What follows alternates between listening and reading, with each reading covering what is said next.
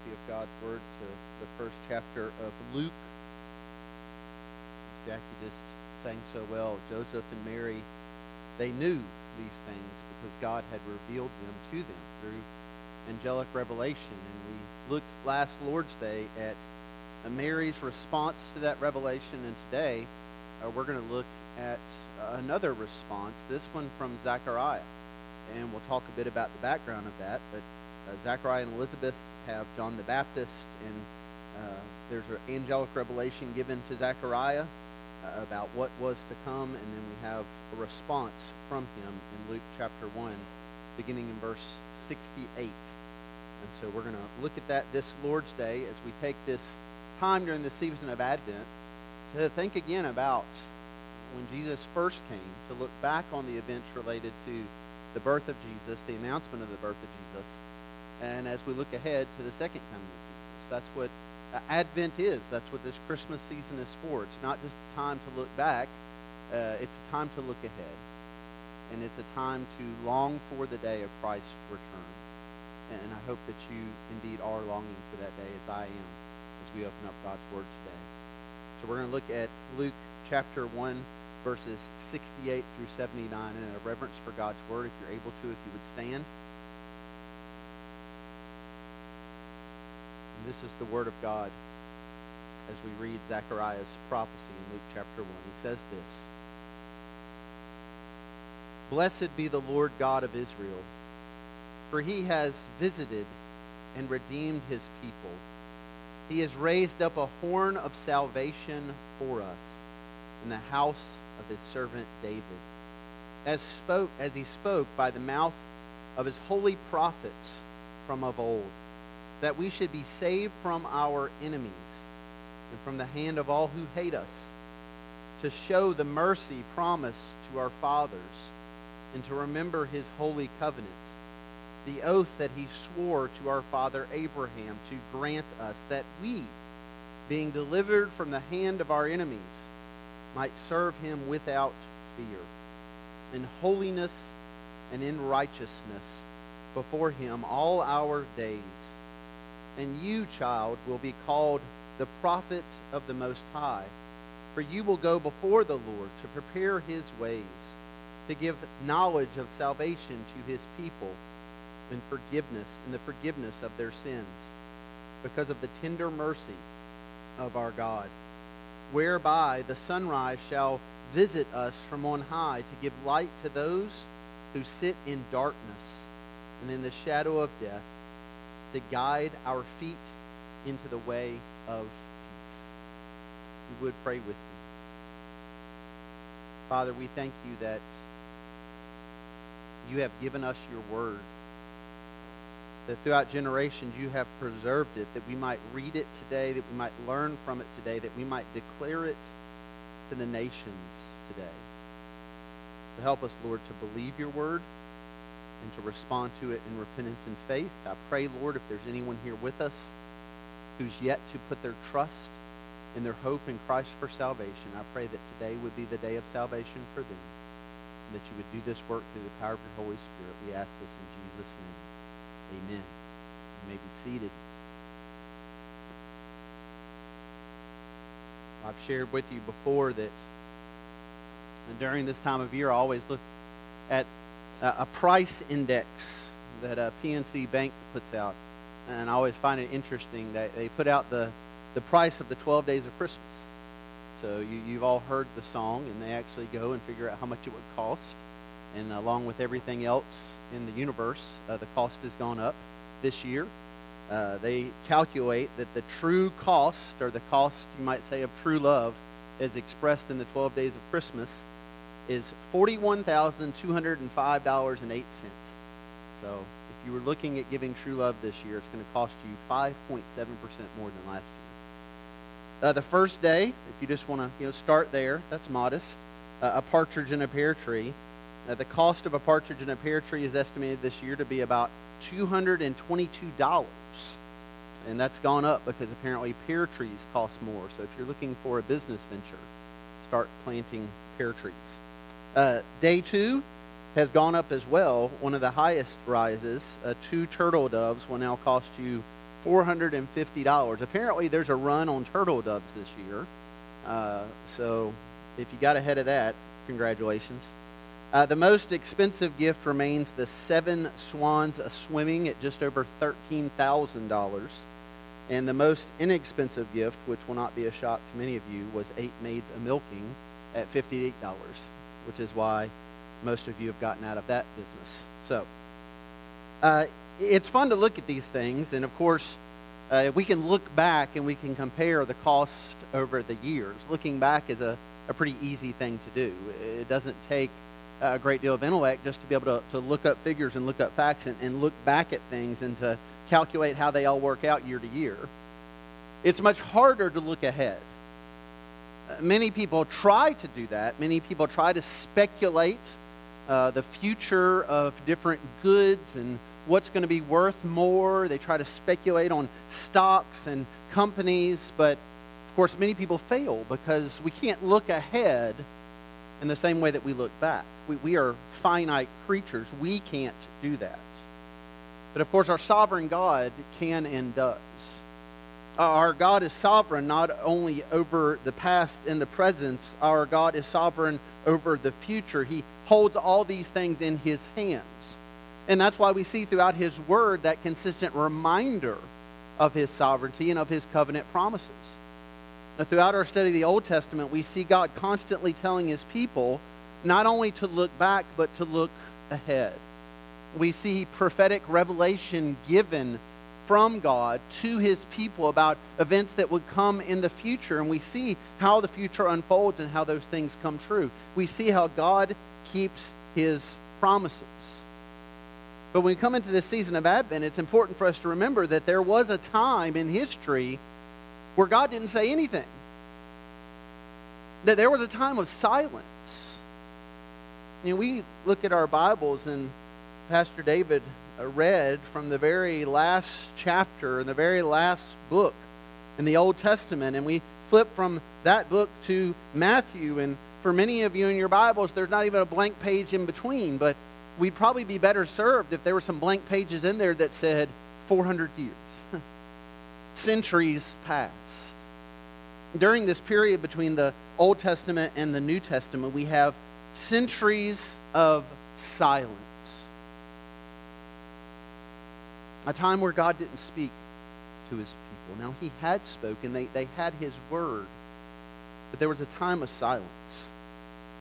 I'll read to you again a quote I read last week that, that speaks to this by Tim Keller from his book Hidden Christmas. It says, You cannot judge God by your calendar. God may appear to be slow, but he never forgets his promises. He may seem to be working very slowly or even be forgetting his promises, but when his promises come true, and they will come true, they always burst the banks of what you imagine. It's important for us to remember that when we open up the Gospel of Luke that the, the banks are bursting. God is now speaking to his people again. He's given angelic revelation about the coming of Christ. And, and even before the coming of Christ, he gives angelic revelation about the coming of John the Baptist who would prepare the way for Christ. So it was important for us to consider when we think about the, the background of this passage today of how amazing that would have been for Zechariah. Now we know from Luke's gospel that Zechariah was a priest and his wife's name was Elizabeth, that they were faithful, that they feared the Lord. We also know from Luke's gospel they were very old and they had no children, that Elizabeth was barren. But then in Luke chapter 1, we read that Zechariah is chosen to enter the temple to burn incense. Now, historically, this was a very significant event. we know from the Mishnah that before each of the two daily services, four sets of lots were used to determine who would participate in going in and preparing the temple and burning the incense. And in this case, the incense lot fell on Zechariah. And in an instant, his life would change. This was so significant, this was such an honor to go in and offer the incense that if a priest was given this privilege, he was not allowed to do it more than once. That this would have been the pinnacle of his service as a priest. But it was the pinnacle of his service for far more reason than that. Because we read as he goes in to offer the incense that the centuries of silence are broken. That God speaks to Zechariah through the angel Gabriel. That he tells him that Elizabeth will have a son and that the son's name will be John and that God has a special plan for John. He compares John with Elijah. Zechariah, we know from Luke's gospel, he questions and he doubts. And so as a result, God strikes him mute. He tells him he won't speak until John is born. So he goes home, and sure enough, as the story plays out, Elizabeth becomes pregnant, and John is born, and then Zechariah can speak. So just consider for a moment as we walk through this passage that the background that leads up to it. Here was a man who was a priest of God who, who served God faithfully, who likely had cried out to God for many, many years for a child, and God hadn't answered him, at least not in the way he wanted him to. He lived and ministered during a time where there was no prophetic revelation, there was no word from God, there were just centuries of silence.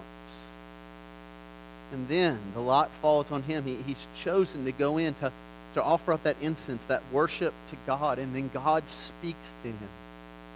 And not only is God breaking these centuries of silence, God says, I'm answering your prayer. You're, you're going to have a son. And yet his first response is to question and to doubt. I talk to people often who say, if God would just do this, if God would just do this, if God would just show me this. And I often think about Zechariah. God gives him the very thing that he had prayed for, and he still questions God. I wonder if we wouldn't do the exact same thing. But God, in his grace and mercy, he, he does what he does out of his covenant promise, out of his sovereign plan. And and then as Zacharias speaks, he speaks these words that we're going to look at now. And as we look at them, I want us to think about what it is that Zacharias says in the form of three questions that we're going to ask. And the first one is this question number one What have we been saved from? What have we been saved from? Zechariah begins his praise by thanking God, by blessing God by worshiping God for redeeming his people and bringing them salvation. He says he has visited, he has redeemed, he has raised up. We think about those words redeemed, we think about the word saved. And we're more likely this time of year to think about those in the terms of coupon codes on the internet, don't we? oh, if you, if you redeem this offer, you'll get this savings. Oh, before you make your purchase, make sure you, you redeem this coupon code and see if you can save this. I often joke with Sandy when we get all these ads in the mail that say you can save this much and save this much and save this much. And I think, I don't know that you save very much by spending so much. But, but that's the, the, the vernacular we have in our culture when we think about saving and redeeming. And of course, here, God's word is talking about something entirely different. It's talking about being, being rescued. And I think that's a better term that helps us to grasp and understand what it is that Zechariah is prophesying about here as he looks towards what John will do and pointing towards what Jesus will do. That Jesus will rescue us. I read a story years ago that's always stuck with me when I think about a rescue.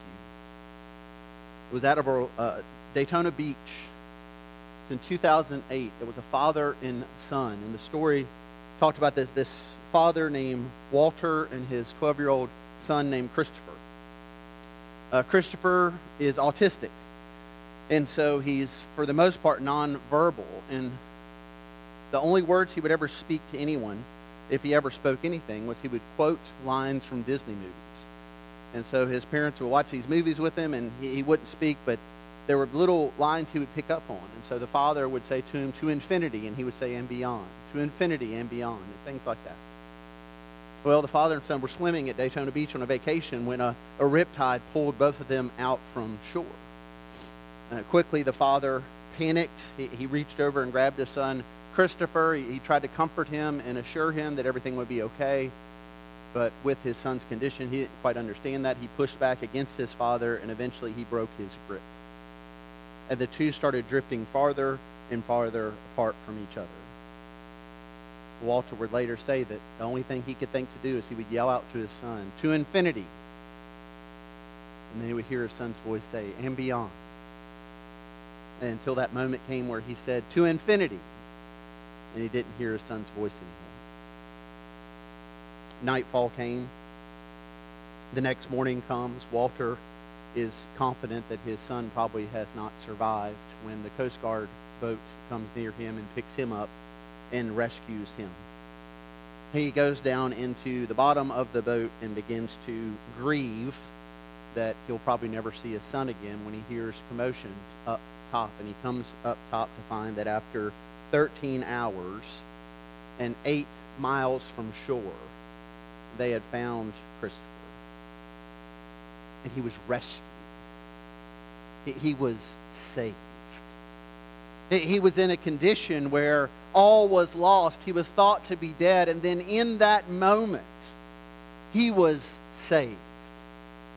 Friends, that, that's a picture of us and our salvation, except the better picture would be we have already drowned and we're laying breathless on the bottom of the ocean floor, and God reaches down and grabs us and breathes life into us.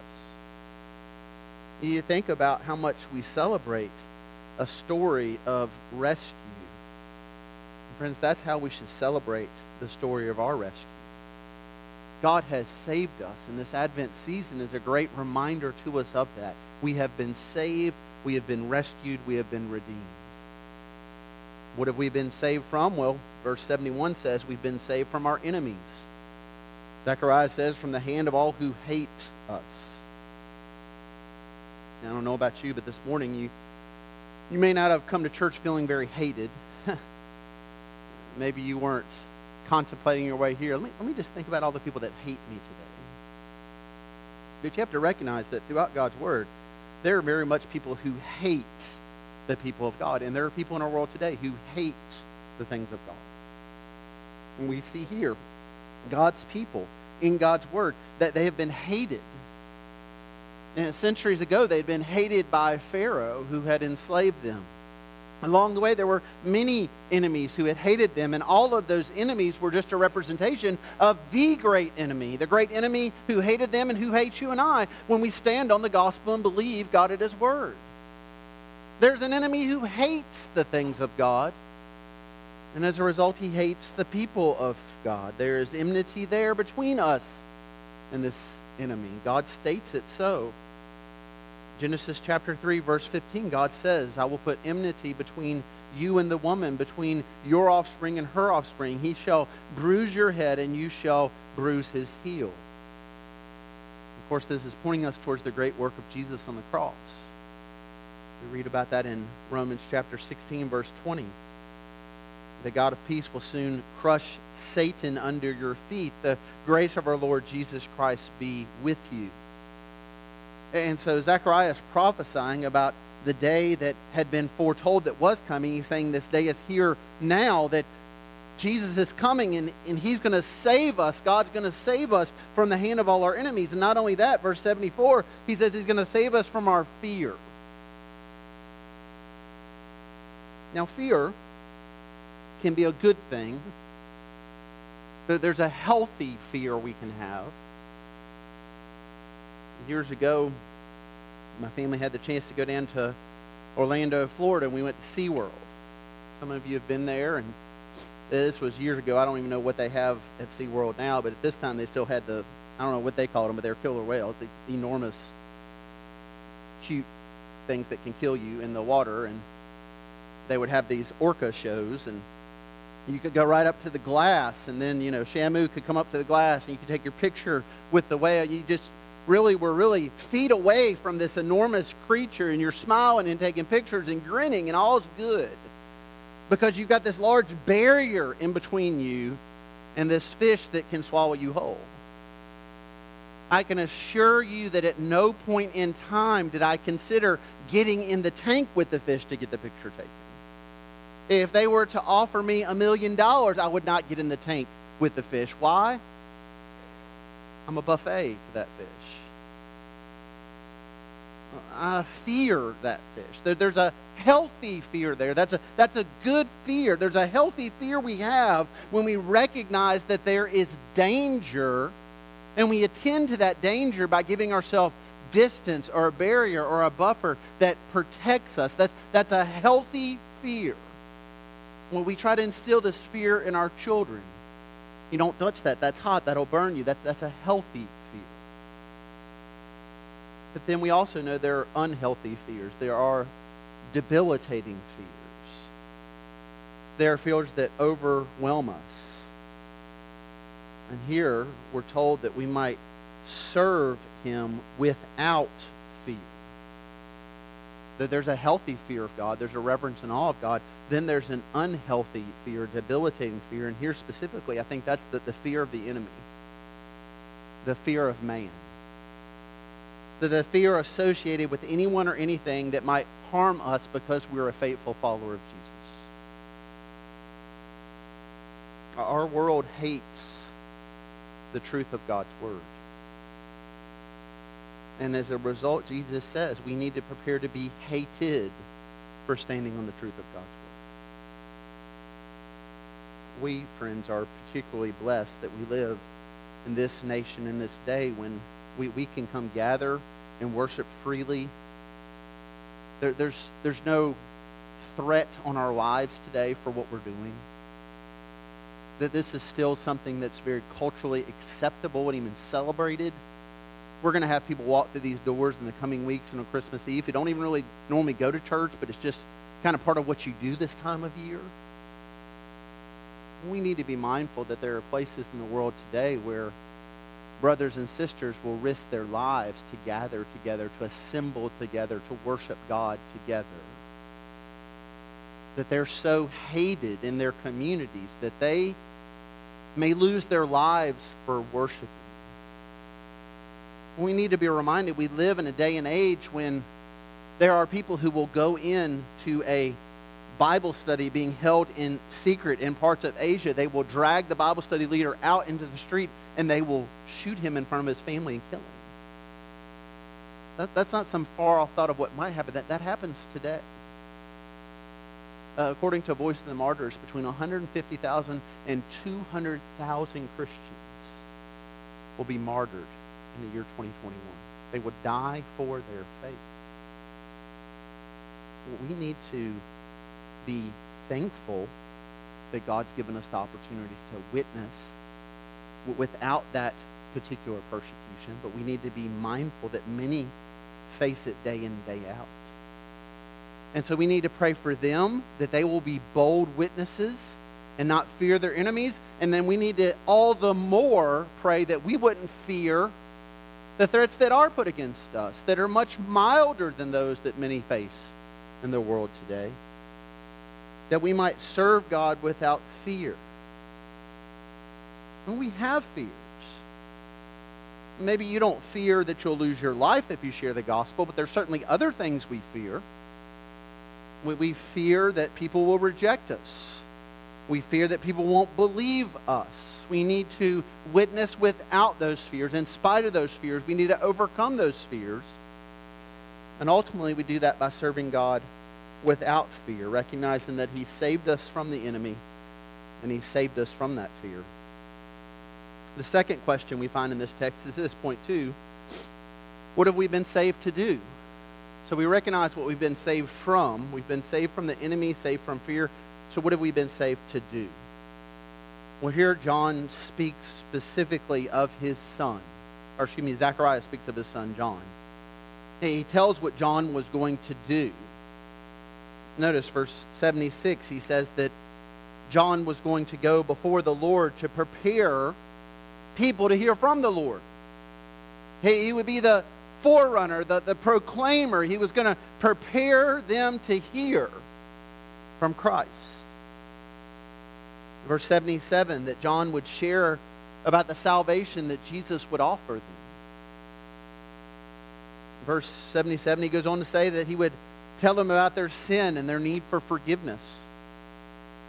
Verse 78, he'll tell them about the mercy of God. And then help them to find the way of peace. As you think about what it is that John was going to do, these are very much still the things that we're called to do today. Number one, we, we need to tell people about the Lord. We need to share the gospel. Well, one of the great tragedies in the church today is we, we go about things assuming everybody knows about Jesus when so many people don't know about Jesus. We're, we're quick to complain about a culture that takes Christ out of Christmas. We need to stop and recognize many of them they don't know Christ at all. That there are many people today who don't even understand that Christ is associated with Christmas in any way, shape, or form. A number of years ago, when the Coulters were serving in Malaysia, I remember visiting them on one occasion and seeing uh, Christmas decorations in a mall there in KL in Malaysia, and, and thinking about how unusual it was that here was a, a larger group of people walking through this mall seeing these enormous Christmas trees, having no idea any association between Jesus and Christmas. And friends, that's becoming all the more the culture we live in today. That even as people walk through shopping malls and they hear the works of Jesus being proclaimed in Christmas carols on the radio and they see nativity scenes being laid out in secular marketplaces, so many don't understand or have any idea what it is Jesus actually came to do. And we need to stop assuming that they know this good news and have rejected it. And we need to share this good news with them. We need to tell people about Christ. And what an opportunity we have this time of year to do that. What an opportunity we have to look to that nativity and say, do, do you know what Christ came to do?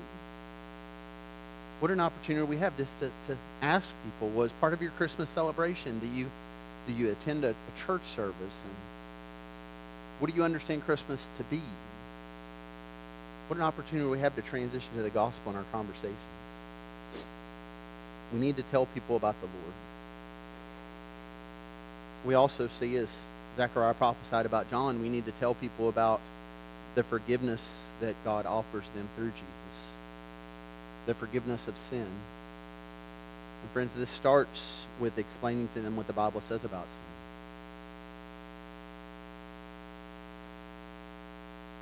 more and more today, sadly, Christians, churches are, are backing away from speaking out about sin and the reality of sin and what sin is. We seem so hesitant to call out sin in our culture, and yet the, the Bible's not hesitant at all about calling out sin.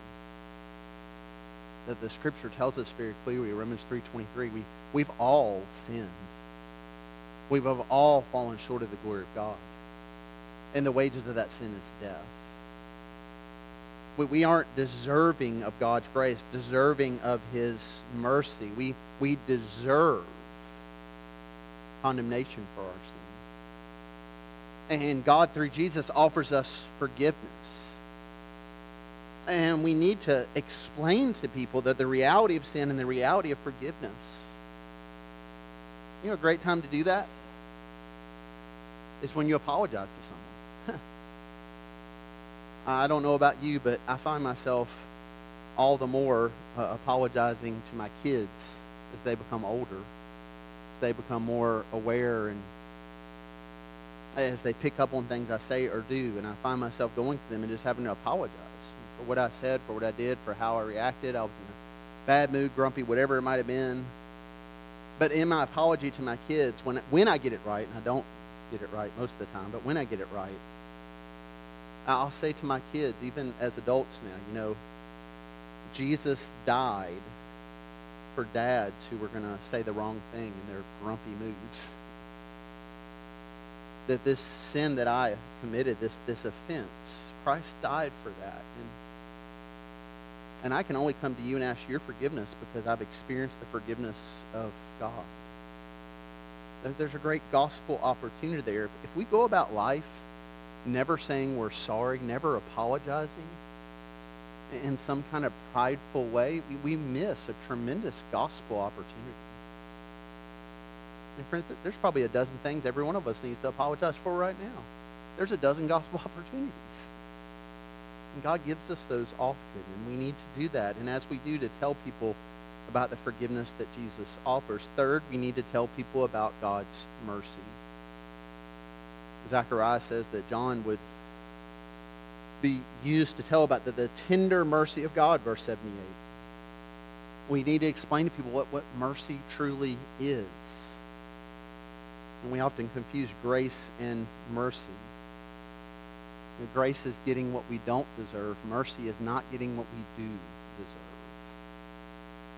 We rightly deserve the wrath of God for our sin, but God, in His mercy, He placed that wrath on Jesus that we might have life and we might have peace with God. Which brings us to that fourth thing we need to do that John was proclaimed that he would do. We need to help people find peace with God.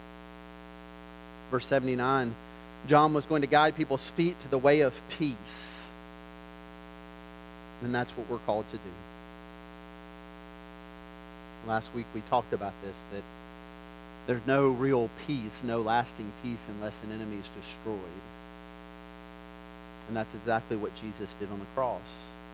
He, he defeated the enemy of sin and death, and now we can have peace with God. So, so we are we are saved in order to tell people about this good news. Which brings us to that third question. Who, do we need to share this good news with? Who do we need to share this good news with? I would imagine for many of you, you've had a conversation or at least a pattern of thoughts over the last few weeks, maybe even months, where you've thought about, well, who do I need to get a gift for? Who do I need to send a card to?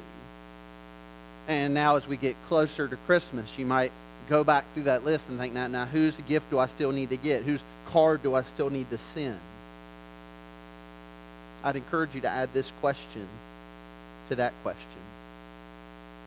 But Who do I need to share the good news of the gospel with? Who, who is God placed in your life and in my life? Who, who today needs to hear the good news of the gospel?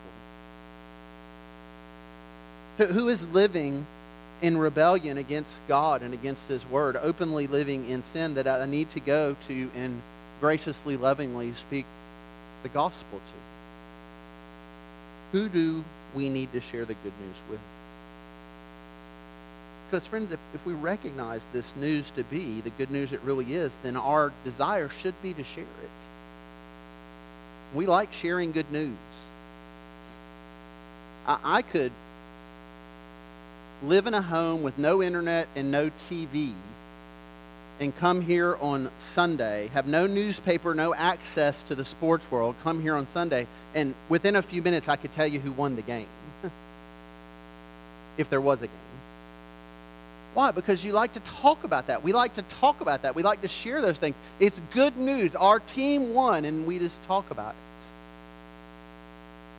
it. those of you who are grandparents, you, you love to share the announcement of that grandchild's birth. You, you love to show off those pictures, tell those stories. Why? It's good news. The scripture tells us that we were we were lost and dead in our sin. We, we had no hope. And God, in His grace towards us, he, he reached down and He rescued us. He saved us from our sin. Friends, that's the best news ever. We need to share it with other people. One of the things that struck me about that story I mentioned earlier about Walter and his son Christopher was it's amazing that his son was found alive after you know 13 hours and eight miles from shore. It's an amazing story. But the thing that struck me was as I read the story, as Walter started talking about after he found out his son was alive, how much he celebrated it. This is his quote I've never kissed so many Coast Guard men in my life. and, and you, you can just picture that, can't you? This father running around, grabbing these young men, hoisting them in the air, kissing them on the cheek. Just why? He was so excited. The news was good. His son was saved. They thought he was dead and he was alive. Friends, we've got good news to share as well, don't we? And so let's pray and let's ask the Lord to help us during this season of Advent. God's put us on a boat. He's put us in a community. He's surrounded us with people, and many need to hear the good news. And so let's pray that God would use us to share that good news with them, to celebrate the good news of Christ's birth. You would stand with me as we pray together for that very thing.